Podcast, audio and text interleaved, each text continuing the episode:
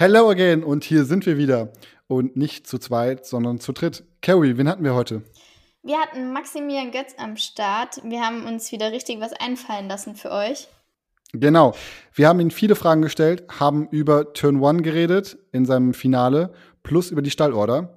Und hört rein, lasst euch überraschen und viel Spaß. Viel Spaß. Radio Check, Radio Check, 1, 2, 3. Marc, kannst du mich hören? Willkommen zum Podcast Carry On von Carrie Schreiner und Marc Ortiz.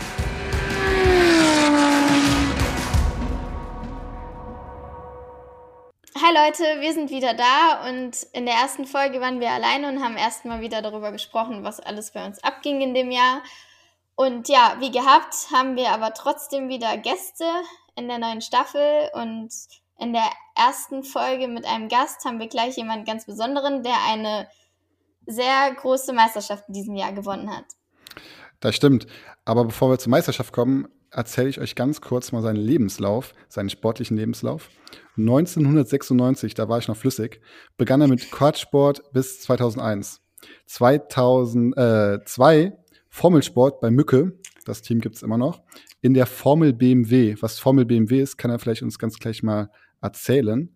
2003, zweite, die zweite Saison, gewann er direkt mit der Meisterschaft und das vor allem gegen Sebastian Vettel. 2004 Formel 3 bis 2009, dann gab es den Wechsel zum GT-Sport. Drei Rennen im Lamborghini Super Trofeo. 2010 ging es in die GT Masters mit Mercedes. Dann kam der Riesensprung 2015 zu Mücke wieder in die große DTM mit der Startnummer 84. 2017 bis 2022 ging es wieder zu GT Masters und jetzt kommt der Knüller 2021 DTM Champion. Zudem hat er noch 2012 die GT Masters gewonnen, 2013 24 Stunden Spa und 2014 Plan Pont Sprintserie. Also ihr hört, er hat viele schon gewonnen, ist viele schon gefahren und ähm, alles mit Mercedes-Benz. Also, Carrie, erzähl mal, wen haben wir heute? Ja, das ist kein anderer als Maximilian Götz. Hallo Maxi. Ja, hi, grüßt euch. Ja, schön, dass ich dabei sein darf und äh, ich freue mich auf die äh, Fragen jetzt. ja, schön, dass du dabei bist. Wir freuen uns, dass du zugesagt hast. Und ja, fangen gleich mal mit der ersten Frage an. Die DTM war in diesem Jahr ganz anders, als man sie kannte. Sie ist erstmals auf GT3-Fahrzeugen an den Start gegangen. Ähm, ja, wie findest du die neue DTM und ja, wie ist im Vergleich zur alten? Weil du bist ja einer der ähm, ja, einer derjenigen, die, die auch die alte schon gefahren ist. Ja, erstmal äh, auf, die, auf die Frage zurückzukommen, äh, was der Unterschied ist. Natürlich äh, ist es immer wieder schön, dass man alleine im, im Fahrzeug sitzt. Äh, ich kenne es von früher aus dem Formelsport. Äh, da war es so, dass nur ein Name auf dem Auto stand und es war wieder so dieses Jahr und auch in meiner alten Zeit in der DTM 2015 und 16 ähm, ist natürlich schon schön, weil du mit dem Ingenieur, mit den Mechanikern einfach ein anderes Verhältnis nochmal hast und, und die, du weißt ganz genau, dass die Jungs nur für dich arbeiten und, und alles für dich geben und du auch alleine dann, wenn es nicht so gut läuft, aber auch wenn es gut läuft, mhm. äh, für dich selbst verantwortlich bist und eben schön feiern kannst ähm, und, und du alleine im Endeffekt als Fahrer den Erfolg äh, rausgefahren hast. Und ich glaube, das ist ähm, der, der größte Unterschied äh, zu, zu anderen Serien, aber auch äh, die DTM an sich, äh, muss man sagen, ist natürlich jetzt äh, mit dem Comeback sozusagen oder generell mit, der erst, mit dem ersten GT3-Auto wirklich eingeschlagen wie eine Bombe. Das hat man, glaube ich, nicht so erwartet, ähm, dass es so gut läuft und dass mhm. die Resonanz so gut ist. Und äh, der Stellenwert der DTM hat sich für mich nicht geändert. Das ist nach wie vor für mich die, die Top-Serie überhaupt in ganz Europa, auf der ganzen Welt. Auf jeden Fall. Und ähm, äh, das, äh, das Thema Marketing ist da natürlich sehr, sehr entscheidend und äh, ist nach wie vor sehr, sehr gut umgesetzt und gemacht. Und ähm, das ist, war für mich eigentlich auch äh, wieder so ein bisschen nach Hause kommen, weil die DTM, egal wo auf der Straße draußen du die Leute fragst, kennst du die DTM oder weißt du Bescheid, um was es geht, kann dir jeder sagen, jawohl, kenne ich, habe ich schon mal gehört. Und das ist eben mhm. das Schöne, dass äh, die DTM da schon, muss man sagen, in Deutschland sehr, sehr äh, ja, breit aufgestellt ist und sehr bekannt ist. Du bist ja beide Autos gefahren. Wenn du beide Autos jetzt in der Garage hättest und müsstest nochmal dürftest jetzt eine Runde fahren. Welches Auto würdest du von den beiden Autos nehmen? Ähm, emotional äh, mein Meisterauto, natürlich. Ähm, das wäre, glaube ich, schon so. Aber man muss sagen, die alten, die Klasse 1 Autos waren schon sehr, sehr äh, ja, geil zu fahren. Äh, so, so ein Formel 3 mit Dach, ähm, also ein Prototypen-Style mhm. quasi, Aerodynamik ohne Ende, leichtes Fahrzeug, äh, brutale Bremsen mit einer reinen Carbonbremse und ähm, das Engineering denn da war schon extrem. Also das Fahren war da schon, muss ich sagen, sehr, sehr intensiv und, und sehr äh, anstrengend, sehr, sehr äh, intensiv, ja. Ähm, aber wenn ich jetzt nochmal fahren müsste und dürfte, äh, dann würde ich natürlich mein Meisterauto nehmen, ist klar. Dann ähm, haben wir eben schon rausgehört, dass du alle Siege eigentlich äh, mit Mercedes-Benz gefahren bist. Und was ist das Besondere an Mercedes und wie kam überhaupt die Verbindung?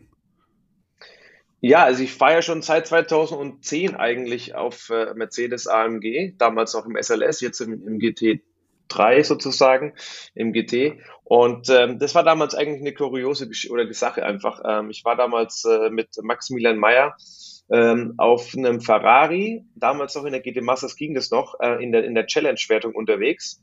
Das heißt, damals fuhren schon GT3-Autos, aber auch Cup-Autos und ähm, Maximilian Mayer war so ein, ein Nachwuchstalent-Fahrer. Äh, und er hat mich quasi engagiert als, als Pro. Und äh, dann sind wir zusammen gefahren, haben aber gleich gemerkt, dass wir mit dem Challenge-Auto einfach keine Chance haben in der, in der GT Masters und haben dann noch ähm, den letzten freien Mercedes, das letzte Cockpit quasi bei MS Racing damals ergattert.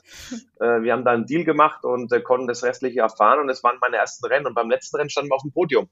So, dann hat das Team gecheckt, naja, ähm, das ist ja ganz guter Junge, der bringt auch ein bisschen Kohle mit damals noch. Und äh, ich habe ähm, die Möglichkeit gehabt, damals mit Sebastian Asch zu fahren. Und das hat das Team organisiert und sind dann direkt 2012 Meister geworden. Und das war der, erste mhm. große Erfolg auch für dieses Fahrzeug, ähm, für den Mercedes SLS im Sprintbereich. Und ähm, ja, und seitdem bin ich ähm, bei Mercedes an Bord und seit einigen Jahren Werksfahrer. Also ähm, habe alles erleben dürfen bei Mercedes rund um äh, den Stern. Und das ist natürlich auch eine coole Sache, weil ähm, ich bin gekommen quasi als, als Kunde oder als, als äh, Paid-Driver im Endeffekt und habe mich hochgearbeitet ähm, ja, zu, zu dem Werksfahrer und zum DTM-Champion äh, jetzt. Und da sieht man auch, dass man, wenn man gut ist in so einem System, ähm, und da ist Mercedes AMG sehr, sehr gut drin, dass man ähm, Chancen bekommt und auch Unterstützung bekommt, wenn, wenn man wirklich sein Talent zeigen, gezeigt hat, ähm, dann kann man es ganz nach oben schaffen. Und ähm, ich glaube, da ist Mercedes AMG schon sehr, sehr gut aufgestellt äh, mit dem Kundensportprogramm, das, sie fahren. Ja, auf jeden Fall bist du dann ein gutes Beispiel dafür, dass es auf jeden Fall geht. Hast es dir natürlich auch verdient, also hat er erarbeitet und verdient. Ähm, ja, das ist, das heißt, du bist mittlerweile acht Jahre oder acht Jahre bei Mercedes ungefähr? Quasi, ja. Also ich bin, äh, mein erstes Rennen war, also Saison war, volle Saison war 2012. Das heißt, mhm. nächstes Jahr sind es zehn Jahre. Ach krass, okay, okay. Ähm, aber eigentlich war es dieses Jahr schon das zehnte Jahr, wo okay. ich äh, ähm, den, den Flügeltürer oder Mercedes fahre, aber zehn Jahre sind es mhm. jetzt, ja. Wahnsinn, ja. also, so lange Werksfahrer zu sein, ist auch gut.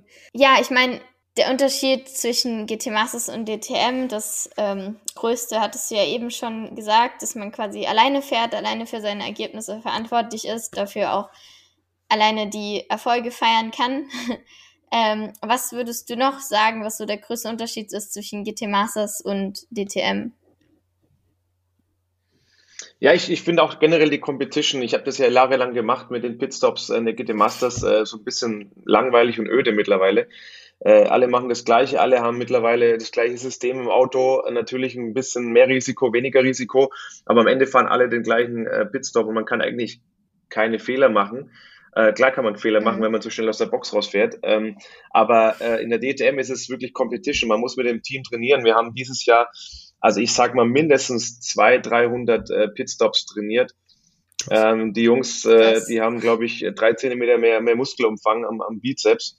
Äh, also das ist schon, äh, schon heftig, was die Jungs da geleistet haben. Und, und da macht es auch Spaß als Fahrer, einfach ähm, mit dem Team zu arbeiten. Und ähm, das geht ja schon los beim Reinfahren, beim äh, wie geht das Auto hoch, wann fällt das Auto, wie fahre ich los. Also die Zusammenarbeit ist da sehr, sehr wichtig. Mhm. Und eben auch eben das Engineering. Ähm, das Level ist nochmal ein anderes. Man kann das Auto noch mehr auf den individuellen Fahrer einstellen. Ähm, und das Level auch, äh, klar geht im Masters ist ein Top-Level, da gibt's keine Frage, aber ähm, wenn alle halt äh, immer im Auto sitzen und fahren und äh, testen können und du, du gegen die Besten fährst, äh, im Qualifying, dann äh, geht es da noch mal ein bisschen mehr zur Sache. Und ich glaube, ja. ähm, das macht eigentlich den Unterschied in der, in der DTM und GT Masters, dass du erstmal diese Boxenstopp ähm, ja, Unterschiede hast äh, auf Performance bei der DTM, bei der GT Masters eher auf Sicherheit und eher äh, Entspanntheit. Ähm, und dann hast du aber auch ähm, diese, dieses Sprintformat ist ja das gleiche im Endeffekt mit, den, mit der Stunde Rennen.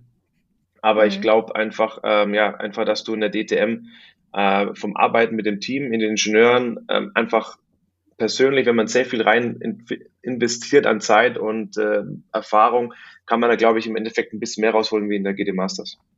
Mhm. Welchen Rennkalender findest du besser? Die DTM oder GT Masters?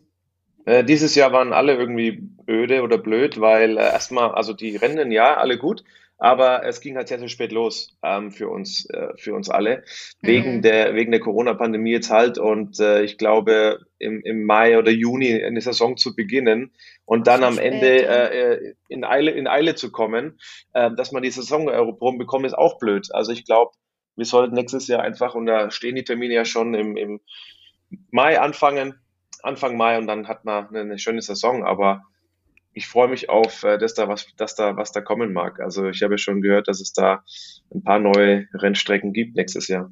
Was ich halt eigentlich ziemlich schade finde, ist, dass die DTM nicht in Sanford fährt. Weil ich finde, Sanford ist einer der schönsten Strecken, die wir haben. Und ja, du, meinst, du meinst, dass du am Beach liegen kannst abends, ne? nach ja, der genau. Arbeit. das ist der Grund. Na, aber die Strecke, die fehlt mir echt bei der DTM leider. Ja, das stimmt, da muss ich recht geben. Äh, Sanford ist eine geile Strecke, vor allem nach dem Umbau. Ich persönlich bin jetzt noch gar nicht gefahren, weil es kam nicht dazu irgendwie, aber mich reizt, reizt es auf jeden Fall. Und ich muss sagen, damals 2003 habe ich in Sanford ähm, die, GTMA, äh, die, die äh, Formel BMW gewonnen. Und äh, da habe ich sehr schöne Erinnerungen dran an die Strecke auf jeden Fall. Ja, das kommt meistens so, wenn die, die also bei mir ist es auch so, wenn du irgendwie ein gutes Erlebnis hattest auf der Rennstrecke, dann, ähm, also dann fährt man da immer wieder gerne hin. ähm, was, was ich mir aber krass vorstelle in der DTM, das, also das kann ich mir, also das könnte ich mir gerade noch gar nicht vorstellen, einfach mit kalten Rennen, äh, Reifen während dem Rennen losfahren. Ich glaube, das ist bestimmt eine der größten Herausforderungen, oder? Def definitiv. Ähm, es war ganz extrem auf einigen Strecken, äh, sehr temperaturabhängig. Man muss volles Risiko gehen. Es fühlt sich an, als hätte man äh, vier Platten, äh, mhm. ja, also platte Reifen am Auto, äh, weil du eben mit so ähm, ja, wenig Luftdruck dann unterwegs bist erstmal. Ähm, aber es ist schon extrem und äh, das macht es aber auch aus. Man muss genau das Risiko abwägen. Äh, wie kann ich über die Curbs fahren in den ersten zwei Runden? ich muss aber pushen. Mhm äh, weil sonst äh, funktioniert vielleicht ein Undercut nicht, ja, oder so. Also du ja. musst äh, raus und volle Attacke, keine Rücksicht auf Verluste und, und alles rausholen. Und äh, das war am Anfang auch für mich, äh, obwohl ich jetzt schon ein bisschen Erfahrung habe, sehr, sehr ungewöhnlich. Mhm. Ähm, aber am Ende haben wir uns gut eingespielt und äh, man muss sich da wirklich einschießen und das Vertrauen entwickeln. Und man muss sagen, Michelin hat dieses Jahr einen super Job gemacht, ähm, so wie die letzten Jahre auch eigentlich. Es gab keine Probleme, keine Schäden und deswegen war für uns alle klar, für uns alle Fahrer ähm, raus und Attacke. Mhm. Du sagtest gerade eben, 2003 hast du in Sandford die äh, Formel BMW gewonnen. Ähm, ich habe heute gelesen, dass Sebastian Vettel mit dir da gefahren, zusammengefahren ist. Hattet ihr danach nochmal Kontakt oder hat er zum Beispiel zum DTM-Champion dir gratuliert? Ähm, hat, also steht ihr noch in Verbindung oder ist es sozusagen echt verlaufen? Nee, nee, wir stehen schon in Kontakt. Äh, ich bin ja vor zwei Jahren mit, äh, mit Fabi, also seinem Bruder, unterwegs gewesen, äh, im gleichen Team, äh, bei, bei äh, ja, damals Mannfilter noch, äh, HTP Motorsport. Und äh, da war der Sebastian auch ein, zwei Mal dabei und äh, ich kriege da schon immer Nachrichten auch von seinem Dad und so. Also da ist die Verbindung sehr, sehr intensiv. Wir kennen uns schon seit, keine Ahnung, mehr als 20 Jahre mittlerweile. Wir sind damals groß geworden im Kartsport, äh, kennen uns seitdem wir acht Jahre alt sind. Äh, mhm. Beide, wir sind ja ungefähr gleich alt. Und äh, da ist auf jeden Fall noch, noch eine Verbindung. Und äh, genauso mit Luis, äh, da bin ich auch nicht jeden Tag in Kontakt, aber wir hören uns ab und zu. Ähm, er ist ja auch super busy gerade und kämpft um die WM. Ähm, aber wir kennen uns auch schon seit 97, 98 irgendwie, also schon auch eine Ewigkeit. Ähm, und deswegen gibt es da schon auch Verbindungen. Wir waren auch Teamkollegen in der Formel 3 ähm, da haben wir eigentlich auch viel Zeit miteinander verbracht und äh, dann auch jetzt durch Mercedes natürlich viele PR-Termine, Events auch in Stuttgart und so schon zusammen gehabt. Und äh, ich war zwei, dreimal auf dem Formel-1-Rennen bei ihm. Äh, haben wir Kaffee getrunken und über die alten Zeiten gequatscht. Da gab es einiges zu erzählen und äh, ja, einfach schön. Und äh, mit der erste Gradulant war, war der Toto Wolf und ähm, mit, mit seiner Frau Susi. Äh, und es hat mich auch sehr gefreut, dass die Formel 1 ähm, ja da sehr, sehr on fire ist und das, die Rennen verfolgt Krass, haben. Und selbst der Toto ähm, den Livestream geguckt hat. Und es ist toll, wenn du dann aus dem Auto steigst und dann äh, die Nachrichten da auf dem Handy eintrudeln das ist schon, äh, schon geil und äh, das muss man sagen, ist auch so ein bisschen Unterschied zur, zur GT Masters dann. Wenn du mhm. mal so Lewis Hamilton in fünf Sitzen beschreiben müsstest, also wie du jetzt gerade gesagt hast, ihr habt ja manchmal schon Kontakt, es ist, ihr fahrt beide für Mercedes-Benz, ihr habt wahrscheinlich auch dann öfters mal zusammen Termine. Kann man sich den so vorstellen, wie der in den Medien rüberkommt, oder ist er doch dann etwas privat noch anders? Ja, Louis ist ähm, ja, sehr extrovertiert, äh, modeaffin, äh, mit der schnellste Rennfahrer, den ich kenne. Äh, unheimliches Naturtalent. Ähm, er weiß, was er will. Und ähm, er ist aber auch auf der anderen Seite ein, ein, ein eigener Typ. Ähm, mhm. Äh, das muss man schon sagen. Aber ich glaube, er macht das richtig und er schirmt sich auch ab. Ähm, natürlich, der Kontakt ist natürlich äh, durch seine Arbeit und durch, durch auch meine Arbeit ein bisschen ein, äh, eingebrochen. Aber wir haben dennoch äh, Kontakt und das ist schön. Ähm, am Ende er ist jetzt hat dran und einen achtfachen Titel oder achtmal Weltmeister zu werden. Das haben nicht viele geschafft davor oder eigentlich kein einziger auf diesem Planeten bis jetzt. Wahnsinn, und wenn er das schafft, dann ist er der, der ganz, ganz große äh, in dem Sport und äh, ja, auf jeden Fall ein Vorbild für viele. Und ich finde auch gut, wie er sich äh, engagiert in, in verschiedenen Objekten. Ob das jetzt hat, äh, ja, die, die, die äh, Pro Proteste gegen Black Lives Matters ist oder ähm, auch, keine Ahnung, äh, an den Beach fährt und, Müll, und Plastikmüll sammelt. Also das finde ich eigentlich schon ziemlich geil und, äh, mhm. und er kann beides. Er kann sehr, sehr eigen, sehr eigen sein und, und äh, so ein bisschen arrogant wirken. Auf der anderen Seite ist er ein ganz feiner, lieber Kerl, mit dem du super Spaß haben kannst und äh, einfach ein Kumpeltyp. Mhm. Ja, das, das ist wahrscheinlich auch gar nicht so einfach, wenn man so in der Öffentlichkeit steht und alle gucken auf dich, dann immer also wahrscheinlich ist es auch ein bisschen Selbstschutz, wenn er da arrogant wirkt, weil du kannst ja nicht immer nur nett und freundlich sein, weil da wird so viel auf einen eingeredet. Also es stell mir auch nicht so einfach vor, wie es immer aussieht von außen. Nein, nein, definitiv nicht. Und er wird natürlich abgeschirmt. Er hat seine Leute, die auf ihn aufpassen am Rennwochenende und äh, er wohnt ja in Monaco und ähm, ja, das ist natürlich auch eine Welt für sich da und kann da auch trainieren und machen und tun, was er will. Da ist er einer von vielen in Monaco und deswegen mhm ist, glaube ich, er hat ein normales Leben. Er wohnt da in der, in der Wohnung. Äh, warum er in Monaco wohnt, wissen wir ja. Äh, nicht, nicht weil es da so super geil schön ist, sondern weil da man da schön Steuern sparen kann. Das ist ja auch mal Fakt. Äh, er wird sich, denke ich mal, später irgendwann nach Amerika absetzen. Hat er, macht er eh teilweise schon. Mhm. Ähm, das ist ja so sein Traumland, ne? so, so, ein, so eine zweite Rapper-Karriere, das äh, ja. glaube ich, ja. ähm, das hat er, glaube ich, vor und äh, den, den werden wir dann irgendwann mit den Hollywood-Stars da irgendwie äh, sehen, mhm. später mal nach seiner Karriere. Also das ist klar, wo seine Reise geht, aber er ist eigentlich äh, ganz entspannt und, und ein feiner Kerl, ja. Wo würdest du dich denn nach deiner Rennkarriere sehen?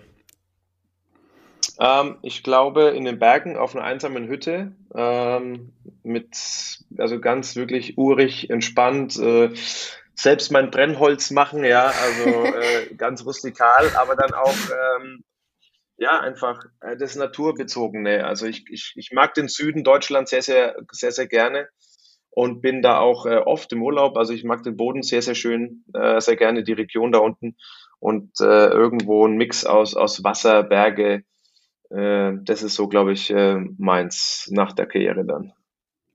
Ja, das hört sich doch gut an. Dann haben wir weitere Fragen über Instagram bekommen. Ähm, ja, die beste Frage machen wir am Ende. Fangen wir mal an. Kommst du wieder in die GT Masters? Wir vermissen dich. Von König Nils.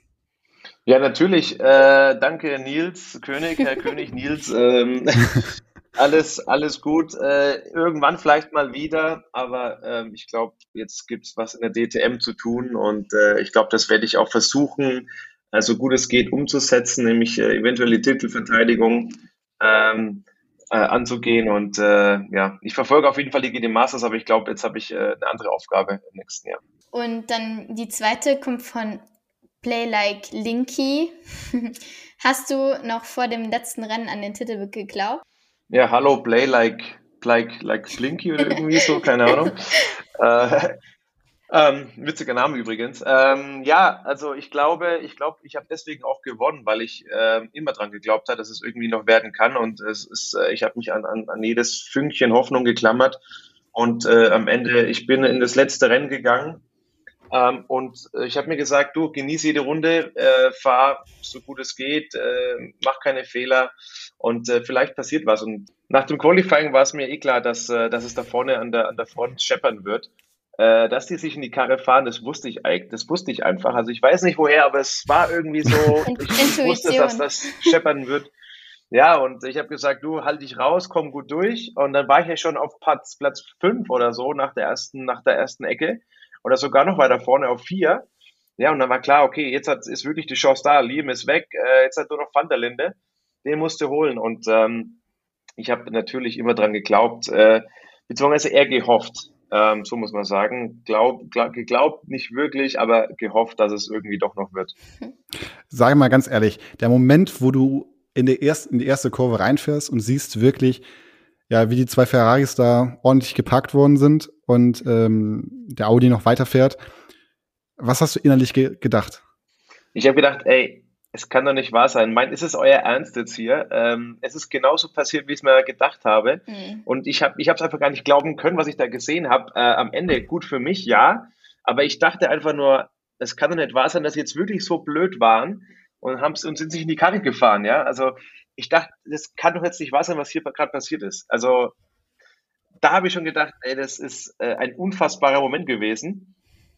Also ich habe es einfach nicht glauben können. Ich habe das Rennen mit ähm, drei Audi-Werksfahrern gesehen und die saßen da und haben wirklich nichts mehr gesagt. Die haben im Moment nicht geglaubt, was da gerade passiert ist. Also, ja, ich, ich glaube, dass der, dass der Kelvin sich da keinen äh, Gefallen getan hat. Ähm, äh, er hat natürlich gesagt, ja, was hat er zu verlieren? Ja, aber irgendwo gibt es auch so eine Art Gentleman's Agreement und ein bisschen Fairness auch. Und äh, das hat er leider nicht gut umgesetzt, äh, muss man sagen. Äh, und da hat er, glaube ich, viel äh, Spott und Hohn abbekommen ähm, mhm. auch von seinen Teamkollegen, weil ähm, das war einfach ein Tick drüber. Das war too much. Ja, dann nächste Frage von Nico-E36. Dein schönster Moment beim 24-Stunden-Rennen dieses Jahr? Äh, der schönste Moment war eigentlich, äh, relativ früh ins Bett zu gehen, wegen dem Rennabbruch. und äh, dennoch am Abend oder am nächsten Tag dann äh, Champagner sprühen zu können. Äh, als bester Mercedes auf dem Podium oder generell bester Mercedes äh, im Rennen war das schon mal eine ganz gute, ganz gute Leistung von uns allen. Und ja, ich glaube, es war wieder ein außergewöhnliches Rennen. Es, ich würde es gar nicht als 24-Stunden-Rennen betiteln, weil es, wir sind ja nur ungefähr sieben Stunden mhm. gefahren. Also äh, es war trotzdem mal wieder, ja, die Eifel hat gezeigt, dass, dass äh, wer der Chef übrigens ist, muss man ganz klar sagen. Ähm, aber dennoch, ja, ich glaube, der Schlaf war, hat gut getan in, der, in dem Jahr, äh, weil es war davor schon relativ stressig und danach kam die DTM-Saison. Deswegen hat man das gerne mitgenommen und eben ja, auf dem Podium zu stehen ist immer schön. Ja, das war dann das zweite 24-Stunden-Rennen hintereinander, wo abgebrochen wurde. Ähm, jetzt noch eine Frage von mir. Ähm, magst du 24-Stunden-Rennen oder ähm, ist es eher anstrengend oder was war denn dein Bestes bisher? Also äh, erfolgstechnisch, ich hol's mal her, das was man seht hier, also ihr jetzt nicht, aber das, das ist die Karre. Äh, 24 Stunden Spa äh, 2013 gewonnen. Äh, bisher als einzigster für Mercedes-Benz und äh, oder Mercedes-AMG. Äh, ein ganz großer Erfolg, ähm, eigentlich auch mein erster großer Erfolg international nach der GD Masters, äh, damals 2013. Mhm. Und damals mit Bernd Schneider und Maxi Bug. Ähm, das war ein geiles Rennen und ähm, ich bin jetzt seitdem, ich glaube, acht oder neun 24-Stunden-Rennen gefahren. Ähm, es gibt natürlich welche, die sind deutlich mehr gefahren, aber ich liebe das schon, ich mag das. Ich mag die Challenge, ähm, 24 Stunden da durchzuballern mhm. und ähm, ja, alles rauszuholen und auch sich dann in dem Fall mit vier Leuten das Auto zu teilen und am Ende als Team stark zu sein. Ich glaube, äh, das macht es aus dass du halt so führt, äh, fehlerfrei bleiben musst. Äh, die Jungs arbeiten flat out durch. Und äh, so am Nürburgring, ich meine, das ist schon ein Highlight, mhm. wenn du da nachts fährst und die unter normalen Umständen ohne Corona da die Jungs, keine Ahnung, Bratwürste braten, äh, Lagerfeuer machen. Die Stimmung ist grandios. Und äh, das riechst du auch im Auto. Du weißt auch ganz genau, wenn du äh, wieder kommst, nächste Runde, naja, jetzt haben sie Steaks aufgelegt, dann nächste, nächste Runde sind Würstchen auf dem Grill Ähm, jetzt, hat, jetzt, jetzt haben sie, haben sie, sind sie durch mit dem Essen, jetzt gibt es nur noch Lagerfeuer. Also das ist wirklich äh, sehr, sehr emotional und äh, das macht auch aus. Ich glaube, es gibt da vielleicht noch Le Mans, wo mithalten kann, mhm. aber sonst gibt es da nichts. Und deswegen macht es das vor allem am Nürburgring so speziell. Ich stell dir mal vor, nächstes Jahr 450.000 Zuschauer, volle Kanne dabei, Würstchen, Steaks, alles Mögliche. Du dürftest dir drei Kollegen und Kolleginnen aussuchen, egal welcher Konzern. Wen würdest du auf dein Auto setzen? ja, das ist jetzt schwer. Also selbst wenn er, er könnte jetzt nicht einen von äh, Audi oder BMW holen. das ist eine, das ist jetzt eine Antwort. also vom Spaßfaktor her, äh, mit dem ich glaube ich richtig Bock habe, äh, irgendwas zu, zu machen, äh, auf der jetzt von der Konkurrenz ist, weil das war ja glaube ich die Frage. Ähm, den, den Christopher Mies, äh, mit dem kann ich sehr gut und wir hatten schon eine geile Zeit in Australien und Südafrika und so. Also echt, echt ganz witzig. Und er ist auch schnell auf der Nordschleife. Mhm. Äh, keine Frage. Und ähm, den, den nächsten Kollegen, ich meine, ich hatte jetzt schon einige Teamkollegen auf der Nordschleife, aber wer da vielleicht noch fehlen würde, wäre ähm, ja, ich glaube einfach mit der Legende nochmal zu fahren. Äh, Bernd Schneider vielleicht sogar, mhm. ähm, weil ich glaube, dass der Bernd super viel Erfahrung hat und, und schnell ist da oben. Und ähm, ja, mit Bernd habe ich 24 Stunden Spa gewonnen und mit dem würde ich vielleicht auch dann nochmal das 24 Stunden, äh, Stunden Rennen am Nürburgring gewinnen. Mhm. Und ich glaube, das wäre dann so, ja, Spaß, Spaßfaktor äh, mies und äh, erfolgstechnisch Schneider auf dem Auto wäre wär gut. Und ich glaube, das wäre die beste Kombi. Jo, wäre bestimmt erfolgsversprechend. ähm, ja, dann haben wir noch eine Frage von auch schon wieder ein ausgefallener Name. Hoffischel, also ich sage das nicht falsch aus, sondern er hat, schreibt sich so HO. Marvin24. Wer waren für dich die besten drei Fahrer in der DTM der letzten drei Jahre? Der letzten drei Jahre, ähm, puh, also natürlich René Rast, ist klar. Mhm. Ähm, der hat die Meisterschaft gewonnen. Da muss man auch den Namen Nico Müller nennen, der, der am nächsten dran war, mit Sicherheit von, von allen anderen, der zweimal Vizemeister wurde, aber auch ein Marco Wittmann, der sehr, sehr stark war im BMW, der auch äh, bester BMW war meines Erachtens war ähm, im letzten Jahr für die Marke. Und äh, ja, also meinen Namen will ich jetzt nicht äh, erwähnen, aber ähm, äh, ich glaube, ich habe ich hab schon drei Namen gesagt mhm. und äh, das reicht. Ja, also ich glaube, Marco Wittmann war in diesem Jahr für alle eine Überraschung. Der war schon auf dem alten Auto brutal stark. Also da habe ich mal gedacht, oh je, Hut ab. das war schon. Def definitiv. Ja. Äh, wenn du siehst, wo der, der, der, der Glock rumgefahren ist und der, und der Van der Linde, äh, was der Wittmann gemacht hat, muss man sagen, äh, im Vergleich zu, zu seinen Markenkollegen, war schon extrem gut, äh, muss man sagen. Mhm. Und der war das Ganze ja auch konstant gut und hat das immer das Maximale rausgeholt, auch wenn es mal nicht so lief, auch BOB-technisch nicht gut war. Aber der Marco war immer äh, on fire und, ähm, und äh, der René Rast, weil er eben zweimal die Meisterschaft gewonnen hat und Nico Müller, weil er zweimal Vizemeister war. Also ich mhm. glaube, ähm, das sind so die, die Namen, die, die ja sehr, sehr stark waren in der DTM die letzten Jahre. Dann hätte ich noch zwei persönliche Fragen. Die erste Frage, wo steht jetzt der Meisterschaftspokal? Weil im Hintergrund sehe ich ihn jetzt nicht. Ja, nee, der, der steht bei mir im Wohnzimmer mit meinen anderen DTM-Pokalen neben dem äh, Fernseher oder da habe ich ja so ein Regal, keine Ahnung, und da steht alles zusammen. Das sind alte Pokale hier, äh, die ich hier habe.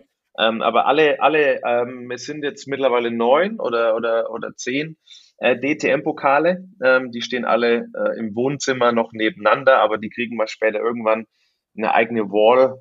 Ähm, und äh, das dauert noch ein bisschen wahrscheinlich, weil ich bin gerade dran, mir was eigenes zu bauen, äh, wo das alles mal hinkommen soll, aber irgendwann werden die ihren finalen Platz bekommen.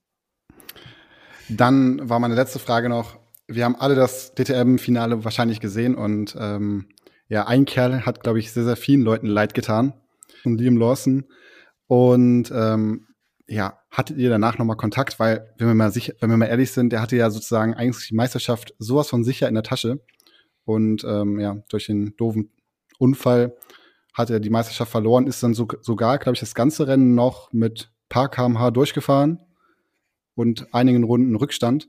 Aber gab es mal ein Telefonat noch äh, im, im, Anschluss oder ein Gespräch? Also ich kann nur so viel sagen, wir haben äh, extrem hart zusammen gefeiert, äh, bis früh um sechs. das war mal, das ist mal Fakt, ja. Also wir haben zusammen wirklich auf dem DJ-Pult getanzt. Ähm, dann war es über das ganze Jahr hinweg äh, eine, eine, geile, eine geile Zusammenarbeit, beziehungsweise auch Respekt äh, voneinander. Ich glaube, wir beide haben den allerhöchsten Respekt voneinander. Ähm, da zähle ich jetzt den Kelvin nicht dazu. Ähm, aber wir beide haben äh, ein sehr, sehr gutes Verhältnis und wir haben natürlich telefoniert, relativ lang sogar. Und er sagt, du Max, äh, du bist Meister, genieß das, feier das. Äh, das kann dir keiner mehr nehmen. Äh, natürlich blöd, was gelaufen ist, aber da gibt dir eigentlich äh, nur dem Kelvin die Schuld. Äh, ich muss wiederum sagen, ich muss beiden die Schuld geben, weil wenn Liam äh, es clever gemacht hätte und hätte den äh, Kelvin fahren lassen, dann hat, hätte es eher in der Hand gehabt, den, den Titel nach Hause zu fahren. Aber ich glaube, da war das Ego von den beiden Jungs äh, äh, zu groß, ähm, dass, dass, dass keiner aus der ersten Kurve auf P2 äh, rauskommen will. Und ich glaube, das war das, war das Problem. Ähm, beide waren einfach äh, zu motiviert und waren zu ehrgeizig und sind mit zu wenig Kopf gefahren. Und beide wollten äh, zeigen, wer der bessere und geilere ist. Ähm, das muss man ganz klar so sagen. Und deswegen ähm, glaube ich, dass, dass beide ähm, die Chance gehabt haben, aber beide sie nicht genutzt haben. Am Ende, ich habe eine, eine kleine, ganz kleine Chance gehabt und ich habe sie genutzt. Also da, ja, muss ich mich, äh, glaube ich, jetzt für nichts rechtfertigen. Am Ende habe ich eine fehlerfreie Saison gehabt und äh, habe mhm. eine geile Zeit gehabt und äh, ich glaube, wir waren am fehlerfreisten von allen und das habe ich immer gesagt. Wir haben vielleicht nicht das schnellste Auto, weil da muss man schon sagen, dass der Ferrari einfach schon mit der BOP schon sehr gut ja. äh, unterwegs war. Der Liam hat äh, natürlich als Rookie auch einen tollen Job gemacht. Er kannte viele Rennstrecken nicht. Aber auch mhm. äh, da, äh, muss man sagen, hat er seinen Teamkollegen in Albon im Griff gehabt. Und der fährt ja nächstes Jahr in der Formel 1 wieder. Also da, da, da sieht man mal, wie hoch das Level ist. Ähm, der hat in der DTM keine Chance gehabt und fährt nächstes Jahr Formel 1. Also ich weiß nicht, was ich dann machen soll als Meister. Vielleicht zum Mars fliegen, ich weiß es nicht, aber äh, Kennst du den, äh, jo, den Pokal also schon mal abholen in der Formel 1 Weltmeisterschaft? Ja. Ja, nein, aber ähm, du, ich habe mit allen super, super Kontakt da oder, oder, oder ein Draht und auch mit Liam natürlich. Und äh, wir werden nochmal gemeinsam irgendwann anstoßen und äh, uns wiedersehen. Und er sagt, äh, er will auf jeden Fall, äh, wenn es geht, DTM machen. Äh, wenn er die Wahl hätte zwischen Formel 2 und DTM, würde er sofort DTM machen, was schon mal eine riesen Aussage ist. Jetzt hängt es ein bisschen von Red Bull mhm. ab und, äh, und anderen Dingen. Aber ich, ich hoffe, dass wir nochmal gegeneinander fahren werden, weil ich finde ihn ein cooler, cooler Typ. Er ist schnell und hat doch alles vor sich. Und am Ende vielleicht dann mit ein bisschen ja. mehr Hören das nächste Mal. Ja, aber ähm, wie, wie, alt, wie alt bist du? 35. Ja, und er ist 19. Ja, das ist wahrscheinlich auch, ähm, wenn du in seiner Situation wärst, hättest du es wahrscheinlich mit der Erfahrung und allem anders gemacht. Aber gerade es ist schon krass, überhaupt mit 19 so weit vorne zu fahren und das, das ganze Jahr so durchzuhalten. Also ich glaube, da kann man ihm vergeben, dass er das gemacht hat. Auf jeden Fall.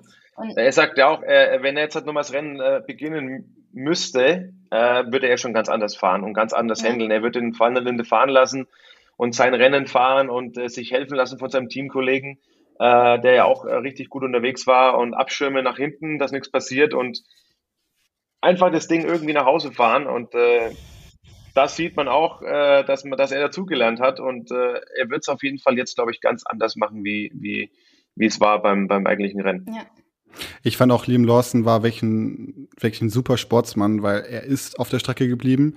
Er hat nur irgendwie gehofft, dass einige rausfliegen, dass er vielleicht noch in die Punkte äh, rutschen mhm. könnte.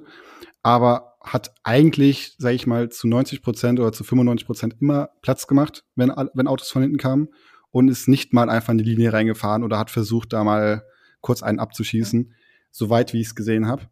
Aber Richtung fair, denn dann kommen wir zur letzten Frage, da muss ich ehrlich gesagt erstmal was vorher sagen.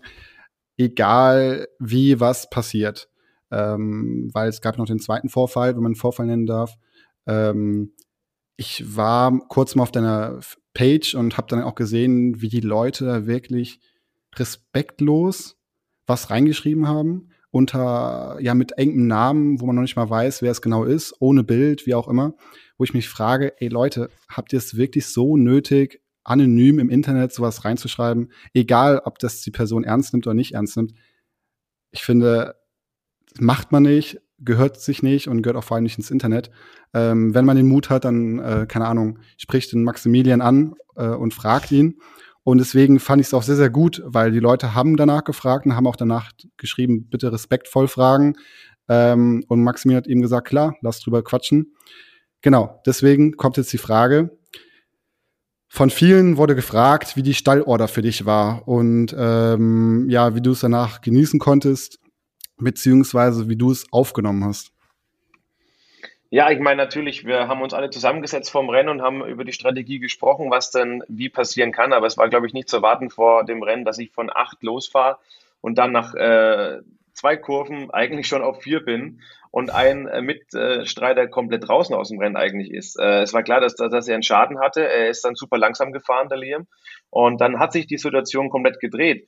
Äh, und alle wussten Bescheid, der Lukas Auer wusste Bescheid, der Philipp Ellis, was passiert, wenn der Lawson draußen ist und der Van der Linde in Trouble ist und was ich werden muss, dass es reicht. Und ähm, das war, glaube ich, ähm, hat sich so entwickelt. Wir hatten ja den, den, den Kontakt auch, der, der, der Kelvin und ich dann, äh, wo er den Reifenschaden sich eingefahren hatte, wo ich dann auf P3 lag. Ähm, es war klar, dass ich an ihm vorbei muss.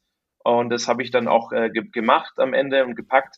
Und dann war klar, okay, äh, es ist eigentlich nur noch äh, vor mir der Lucky Auer und der Philipp Ellis. Aber die wussten ja äh, dann eigentlich schon vor dem Rennen, was, was passieren ja, kann, wenn ich auf eins vorkomme werde ich Meister. Und deswegen haben die beiden super mitgespielt und haben gesagt, du, wenn wir das tun können für dich, dann machen wir das. Das war vor dem Rennen schon, schon klar gestanden.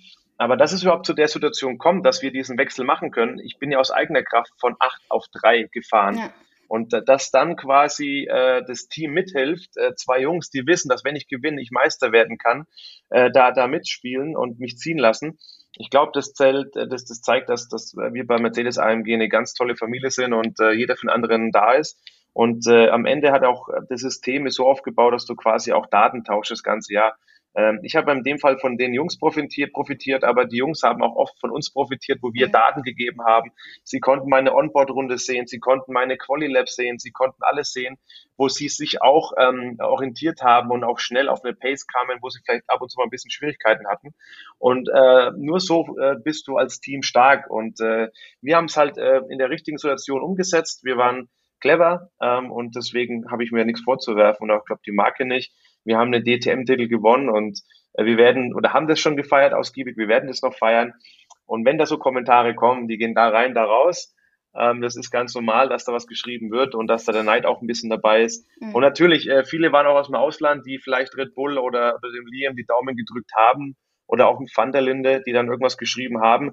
Aber ich habe von ganz, ganz wenigen äh, deutschen, deutschsprachigen da irgendeinen Shit äh, gehört, muss man sagen. Und äh, die, die da was geschrieben haben, die haben die Saison nicht verfolgt, weil du wirst nicht in, in der letzten halben Stunde Meister, so du wirst äh, im ganzen Jahr, ganzen Jahr Meister. Ähm, äh, zwei Punkte weniger oder drei Punkte weniger wäre ich nicht Meister gewesen. Und da zählt genauso ein fünfter, sechster Platz im Nürburgring dazu wie eben dieses Rennen.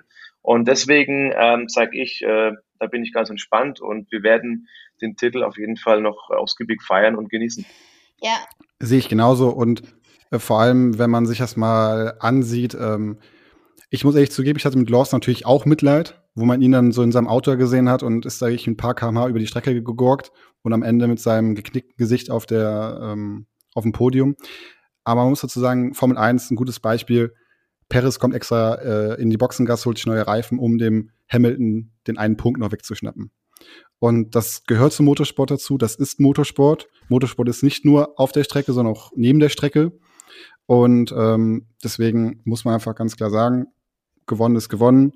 Es war fair, es war nach den Regeln. Und ähm, finde es einfach nur schade, sowas dann zu sehen, dass die Leute halt wirklich dann so persönlich werden und keine Ahnung was. Gehört sich nicht. Ja. Äh, also deswegen das ist, Glückwunsch. Das ist leider ein großes Problem im Internet oder generell ähm, ein Problem in unserer Gesellschaft, dass man, man sieht immer nur so einen kleinen Teil von etwas Ganzem und meint, man wüsste Bescheid und man müsste jetzt urteilen. Generell dieses Urteilen, Verurteilen und irgendwie seinen Senf dazu zu geben. Das ist, ich meine, wie, wie der Maxi schon gesagt hat, wenn er, ähm, wenn es am Schluss so eng ist, dann haben alle drei das verdient, da Meister zu werden. Selbst der, der Wittmann hat, war ja nah dran und der ist eine, so eine gute Saison gefahren, selbst der ähm, hat es verdient, da vorne zu sein. Ähm, deswegen, ich finde es äh, äh, teilweise so, so, so am Thema vorbei, weil niemand kann wissen, wie die Saison genau gelaufen ist. Auch gerade so, was wie er erzählt, dass die anderen Fahrer von seinen Onboards, von seinen Daten profitieren, weiß keiner. Die sehen nur am Schluss, ja, okay, die anderen haben ihn vorbeigelassen. Ja, aber so funktioniert es halt. Und das finde ich eigentlich ganz, ganz schade, dass oft aufgrund nur von wenigen Informationen immer hier direkt den, der Mund aufgemacht wird. Ich meine, der, man kann immer alles irgendwie so drehen. Man kann sagen, okay, der Ferrari war sehr gut eingestuft, das war auch unfair für die anderen. Nee, der Liam ist trotzdem ein super Fahrer, der hätte es genauso verdient wie die anderen. Man kann alles immer so drehen, wie man will. Deswegen finde ich das auch teilweise echt, äh, ja, lieber mal ruhig sein. Ja, ich bin jetzt, ich, ich kann es ja leicht sagen, ich bin Meister geworden und äh, ja, ich habe dafür hart gekämpft, aber die anderen hätten es auch verdient gehabt. Also da, genau. da bin ich offen und ehrlich. Äh, die sind auch eine super Saison gefahren, waren vielleicht am Ende Quäntchen, äh, äh, sage ich mal so, ähm, übers Ziel hinaus, wollten vielleicht zu schnell zu viel und ähm, ja. aber am Ende waren wir, haben wir alle eine, eine gute Saison gehabt und äh, alle, alle vier, der Wittmann ein, eingeschlossen, äh, waren dieses Jahr sehr, sehr stark im Vergleich zu, zu den anderen. Ich meine, ich habe 80 Punkte Vorsprung vor dem nächsten Mercedes. Das ist schon äh, ein riesen, riesen Unterschied und es sind ja auch äh, keine langsamen Jungs jetzt. Also wir hatten einfach ein mhm. geiles Jahr, vor allem am Anfang sind wir gut gestartet, wo wiederum die anderen von uns profitiert haben, äh, was, was die Daten angeht und alles und am Ende haben wir von den anderen ein bisschen profitiert, weil sie uns geholfen haben, weil sie einfach auch Fair Play machen wollten und ähm, deswegen alles gut und äh, die Jungs, die da so, so einen Scheiß schreiben, die sollen das nächste Mal, äh, können sie es erstmal mir persönlich sagen oder auch mal mitfahren, irgendwo fahren, in irgendeiner ja. Rennserie und mal selbst äh, fahren und zeigen, wie geil sie sind. genau so, ja. Das war das, Auf den Punkt gebracht. Das war das Wort zum Sonntag oder ja, heute zum Mittwoch. ähm, ja, ich glaube, damit ist alles gesagt. Kommen wir zum Schluss. Ähm, wir sind jetzt schon 42 Minuten dabei. Ähm, ja, es war auf jeden Fall sehr interessant, oder was sagst du, Marc? Ich fand es mega interessant, ähm, auch mal zu hören hier, dass so Toto Wolf sich meldet, ja. weil Toto Wolf ist echt mein Vorbild des Jahrhunderts. Also es gibt keinen Menschen auf der Welt, der wirklich besser ist als Toto Wolf. Ähm, und auch generell, ich kannte dich vorher auch gar nicht. Also man muss dazu sagen, ich hatte echt äh, vor der Folge das erste Mal Kontakt mit dir ähm, hat die DTM ja auch geschaut und hatte mit Liam echt krass Mitleid. Und ähm, auch jetzt im Nachhinein zu hören, ja, ich habe die Daten auch weitergegeben an meine Teamkollegen und es ist halt eben ein Gesamtpaket am Ende. Ähm, Verstehe es und akzeptiere es und äh, finde es halt eben auch gut zu hören, dass es dir sozusagen ja am Popo vorbeiging, was die Leute so reingeschrieben haben. Weil das dachte ich mir so im Moment, ey Leute, das kann nicht sein. Wie alt seid ihr bitte? Und vor allem, wenn, dann habt ein ordentliches Bild und einen richtigen Namen und steht dazu und nicht so anonym. Also es ist so Kindergarten Scheiße, ja, so sind die was Leute keiner braucht. Halt, ja. und, ähm, genau wie die ganzen Fußballtrainer auf der Couch. Ähm, genau. ja, ähm, das, das heißt, äh, das war jetzt unsere Folge und in zwei Wochen kommt schon wieder die nächste. Da haben wir einen sehr besonderen Gast. Ähm, die Fragen könnt ihr gerne an Marc, mich oder Carry On schreiben. Und ja, wie gesagt, ja, lasst euch impfen. Genau. Maximilian sagt, lasst euch impfen. Maximilian, hast du schon die Boosterimpfung? Ja, kriege ich jetzt. Äh, die nächsten Tage, weil ich will ja noch in Urlaub. Ne? Ich will ja, äh, wie viele andere auch, noch in die Sonne. Wir planen gerade Malediven, Mauritius oder Dubai. Und äh, wow. ja, ich, mir, mir steht nichts im Wege. Äh, also ich hoffe, äh, dass ihr euch alle impfen lasst und nur gemeinsam können wir das, das schaffen. Da ist es ein bisschen wie Motorsport, Teamsport zählt und äh, wenn alle mithelfen, dann äh, können wir wirklich äh, was, was reisen. Also, ihr habt gehört, man müsste DTM-Champion sein, dann geht es nach Mauritius, Dubai und auf die Malediven. und nach dem Booster, nach dem Booster ist er bestimmt noch schneller. genau. Und ähm, lasst euch bitte einfach impfen ähm, und habt trotzdem Spaß und habt frohe Weihnachten, frohe Weihnachtstage. Ähm, genau. Und auch gerne reposten, wenn ihr unseren Podcast hört, gerne Maximilian verlinken, die Carrie verlinken, mich verlinken. Äh, freuen wir uns drauf. Und auch vielen, vielen Dank an dich, Maximilian, für die Zeit. Genau, danke, Maxi. Ja, vielen Dank auf jeden Fall. Hat mir Spaß gemacht, mit euch über das Thema zu reden und äh, euch noch viel Spaß bei den nächsten äh, Sendungen und Ausgaben und äh, mach, mach Idiot. Bis nächstes Jahr. Genau. Danke. Bis dann. Tschüss.